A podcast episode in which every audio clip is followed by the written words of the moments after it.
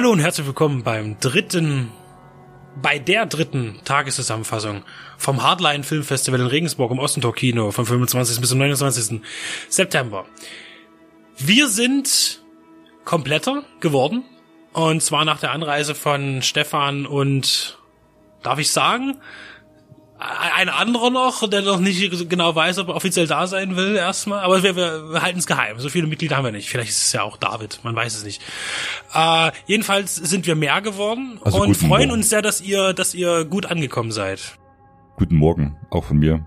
Und wir haben die regnerische, stürmische Fahrt nach Regensburg äh, gut überlebt, äh, sind eine halbe Stunde pünktlich vor Podiumsdiskussion eingetroffen und äh, dann ging es ja gleich um sieben auf die Bühne mit äh, Christoph Slatnik und äh, Gregor Erler, dem Regisseur von Der letzte Mieter, zum Thema Perspektive deutsches Genre. Aber erstmal Max mit weiteren Infos, der tut nämlich ja schon fleißig Notizen machen. Ja, ähm, da ich mir da nicht alles gemerkt hat, kann mir da auch unser heutiger Gast, der Mike von Viva la Movilusion, vielleicht ein bisschen noch meine Erinnerung wachrufen, denn bei Kurzfilmen ist so das Problem, so gut wie sie auch sind, wenn man da so acht hintereinander sieht, vergisst man immer schnell mal was, obwohl wir gestern halt den ersten Block sehen durften und da eigentlich so gut wie kein Aussetzer dabei war, nur ganz hochwertige Kost. Wir können jetzt in dem Rahmen nicht alles besprechen. Das Einzige, was ich jetzt mal nennen wollte, war Your Last Day on Earth, weil der nämlich von dem Mark Martinez Jordan war, der ja auch letztes Jahr hier als äh, Regisseur und Gast da war mit dem Framed. Der Framed hatte uns allen ja nicht so gut gefallen. Was er hier als Kurzfilm gemacht hatte, das war so eine lustige Zeitreisegeschichte in einem schönen 4 zu 3 Format, äh, wo Leute in, mit Fuchsmasken auf in die Vergangenheit geschickt wurden, um bei ihren Angehörigen sein zu können, die dann einem äh, schweren Attentat zum Opfer fielen, um dann nochmal irgendwie so ein bisschen Goodbye zu sagen. Also wunderbar gemacht, wunderbar geschrieben, wunderbar gefilmt. Also Und auch äh, eher, eher humoresk, weil es hörte sich gerade sehr, sehr tragisch an, was du so erzählt hast, aber der Film ist tatsächlich auch als Komödie zu verstehen. Aber trotzdem Und sehr in- gelungen, sehr in gelungen. einem tragischen Kontext. Mike, hallo nochmal. Welchen von den Kurzfilmen würdest du denn jetzt hier nochmal rauspicken? Wer hat dir besonders gut gefallen? Äh, servus erst einmal. Hier, wie gesagt, ich bin schon ich bin der Mike von Viva la Movilusion. Äh, besonders gut hat mir gefallen äh, Nightcrawl. Ähm, der war von der Atmosphäre her wirklich extrem dicht und das Setting, äh, das Knast-Setting finde ich allgemein immer ziemlich cool. Äh, das Creature-Design war Weltklasse. Äh, der war auf die kurze Laufzeit hin von neun Minuten sehr spannend und war neben El Cuento äh, mein Highlight vor dem ersten Shortblock. Jetzt musst du bei Nightcrawler noch sagen, wie, wie, wie dies, die Presse so umschreibt, eine Mischung aus Shawshank Redemption und The Descent. Oder? War das jetzt gut zusammengefasst? Ja, ist okay. Gehe ich mit. Ja, ich denke, der, der Ratched äh, war auch der einzige, muss man jetzt sagen, der auch Applaus bekommen hat zwischendurch, äh, spontan, weil der tatsächlich auch einen einen Twist anzubieten hatte. Äh, war also, du hast schon gesagt, die sind eigentlich alle ziemlich gut gewesen. Ich fand den Supine nie, nicht so geil, obwohl die Story gut ist. Du fandst ihn ja eher besser. Ähm, Ich habe aber sofort gesehen, aha, meine, meine alte Heimat, die Tschechische Republik, das ist äh, tatsächlich sehr schön da gedreht worden. Ähm, Also es waren wirklich alle gut. Äh, Der Chickens war mir ein bisschen zu langweilig, aber natürlich von der Botschaft her und so weiter, also als äh, Rassismuskritik ähm, ziemlich gut.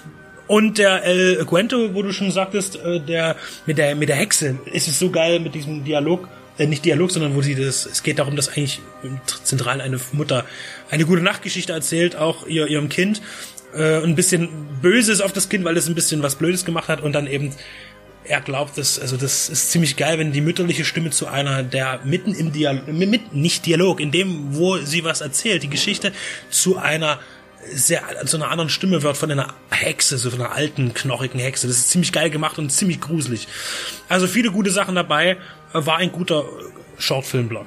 Ich war auch nicht wirklich, wie gesagt, so begeistert von Chickens oder Supine, aber da muss man dazu sagen, die leben von einem Twist am Ende und die reißen dann für mich die ganze Geschichte immer ein bisschen raus. Wie gesagt, die Twists waren doch recht anständig. Und äh, dieser äh, Hexenfilm, von dem ich gerade gesprochen hatte, Kurzfilm, da wurde ja uns gesagt, dass auch Sam Raimi sich schon für das Thema angemeldet hat, um das vermutlich dann als Featurefilm äh, weiterzuentwickeln. Ja, hat er ja noch nicht, ne? Hat er ja noch keinen Hexenfilm gedreht. Nein, noch nie, stimmt nicht.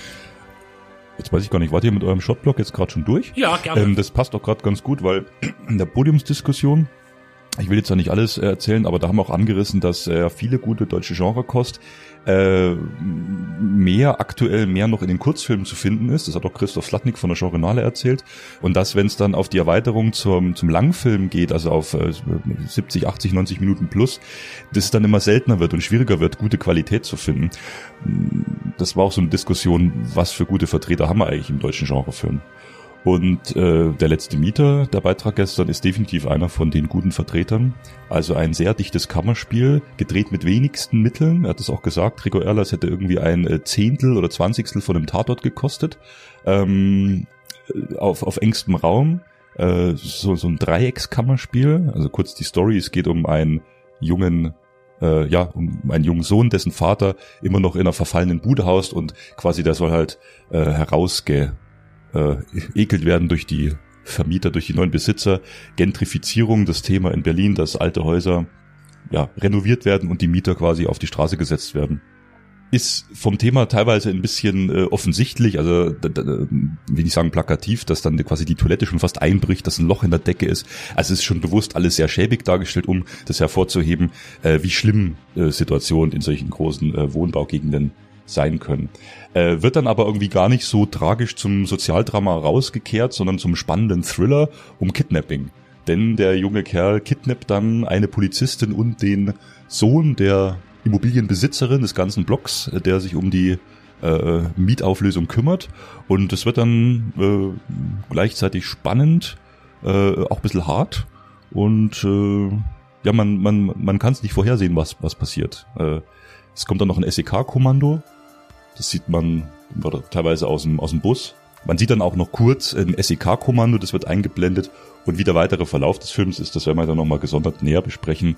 Äh, worauf hinzuweisen ist, dass hier Gregor Erler eine relativ originelle äh, Geschichte erzählt und sich jetzt nicht von Studios hat reinquatschen lassen. Das hat er auch im, ähm, in der Besprechung erzählt, halt mit eigenen Mitteln finanziert. Und es ist halt ein Film mit eigener Aussage und mit eigener Handschrift. Und das tat gut, fand ich. Wie habt ihr den Film empfunden?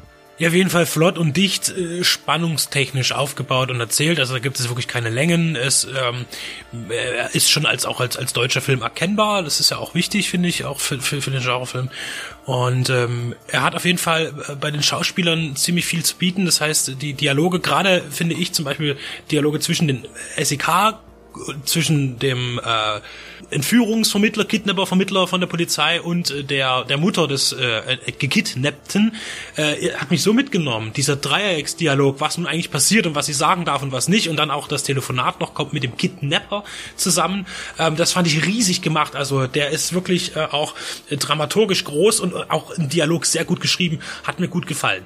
Äh, äh, natürlich muss man hier wieder sagen, selbst finanziert, äh, qualitativ äh, auch äh, technisch sehr gut die Kamera und alles. Natürlich da wieder Abstriche am Ende, die man niemanden ankreiden kann bei den Effekten, wobei sie das auch gut gelöst haben, weil man auch hier Großraum-Action anbietet, die natürlich nicht darstellbar ist für, was weiß ich, sage es einfach mal 200.000 Euro oder 100.000 Euro, äh, aber da auch wieder ähm, intelligent soweit gelöst, so wenig wie möglich und äh, mit, mit kombiniert mit anderen Schnitten und so.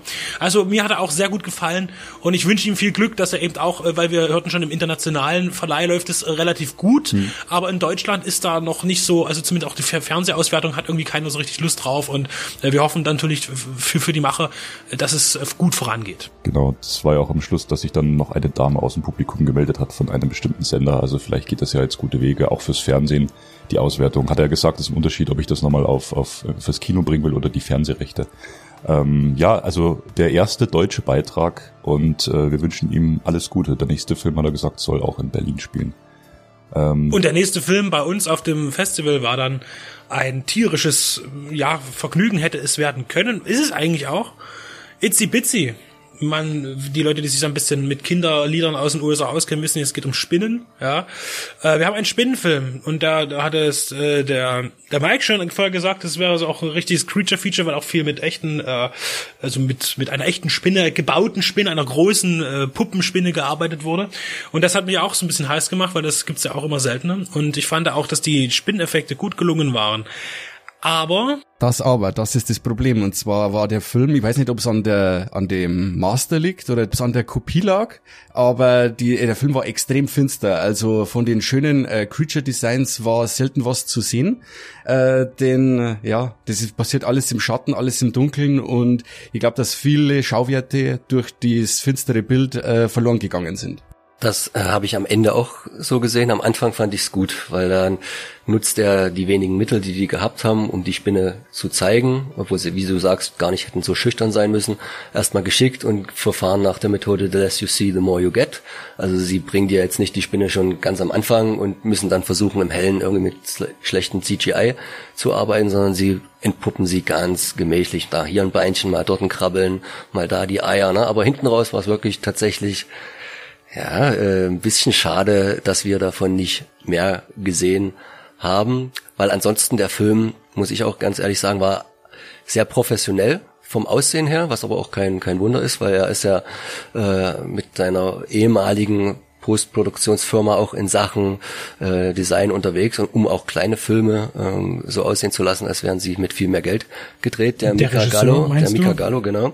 Ähm, aber an sich war es halt eine sehr konventionelle Geschichte, die darum bemüht war, den Charakteren Tiefe zu geben, aber fast damit ein bisschen überfrachtet war mit den Hintergründen, meiner Meinung nach. Und er hat ja auch gesagt, äh, was jetzt auch so den, den Horroranteil oder Splatter, den es jetzt nicht gibt, wirklich, äh, es, es sollte eigentlich so eine PG-13-Geschichte sein. Also auch der, der Horrorfilm für die, nicht für die ganze Familie, aber zumindest so, na jetzt, ich will jetzt nicht Arack Attack sagen, äh, weil das war ja dann schon sehr albern und, und lustig. Der Film ist ja schon eher ernst, hat auch dramatische Züge äh, bei der Charakterzeichnung aber er hat äh, eben da auch äh, darauf geachtet, dass es eben für ein breites Publikum möglichst äh, zugänglich ist, was ja auch für die Vermarktung wichtig ist.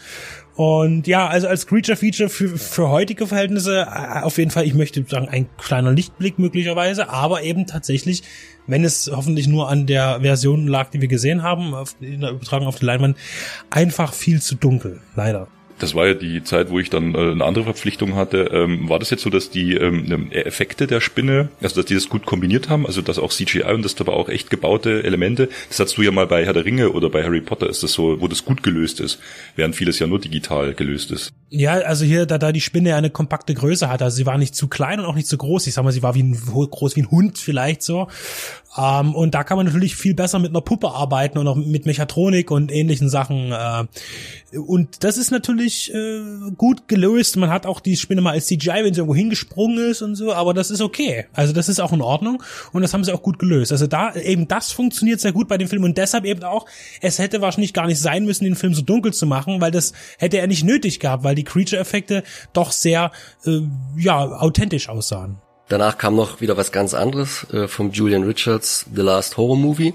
Und da wir alle wissen, wie der Film ausgeht, haben wir natürlich nicht geguckt und uns, wie der Stefan sagt, anderen Verpflichtungen gewidmet. Äh, ihr werdet trotzdem als eingefleischte Kenner wissen, mit was für einem, einer seltenen Gelegenheit hier das Festival wieder aufwarten konnte, den ungeschnitten zu zeigen. Das ist ja in Deutschland lange Zeit nicht so gut gegangen oder die Möglichkeit hast du einfach nicht gehabt. Danach kam ein bisschen Aftershow-Party, aber dadurch, dass wir in einer Stunde ungefähr bald unsere vielen Interviews angehen werden, aus dem Hier und Jetzt gesprochen, haben wir das dann sein lassen mit der Feierei. Das kommt heute Abend, haben wir uns alle vorgenommen, so ein bisschen als Ausgleich, aber jetzt wird erstmal noch ein bisschen gearbeitet, damit wir euch dann die ganzen schon genannten und anwesenden Regisseure auch noch ein bisschen mit in unseren Interviews näher bringen, die ihr dann in der Folge des Festivals alle hören werdet auf gewohntem Wege.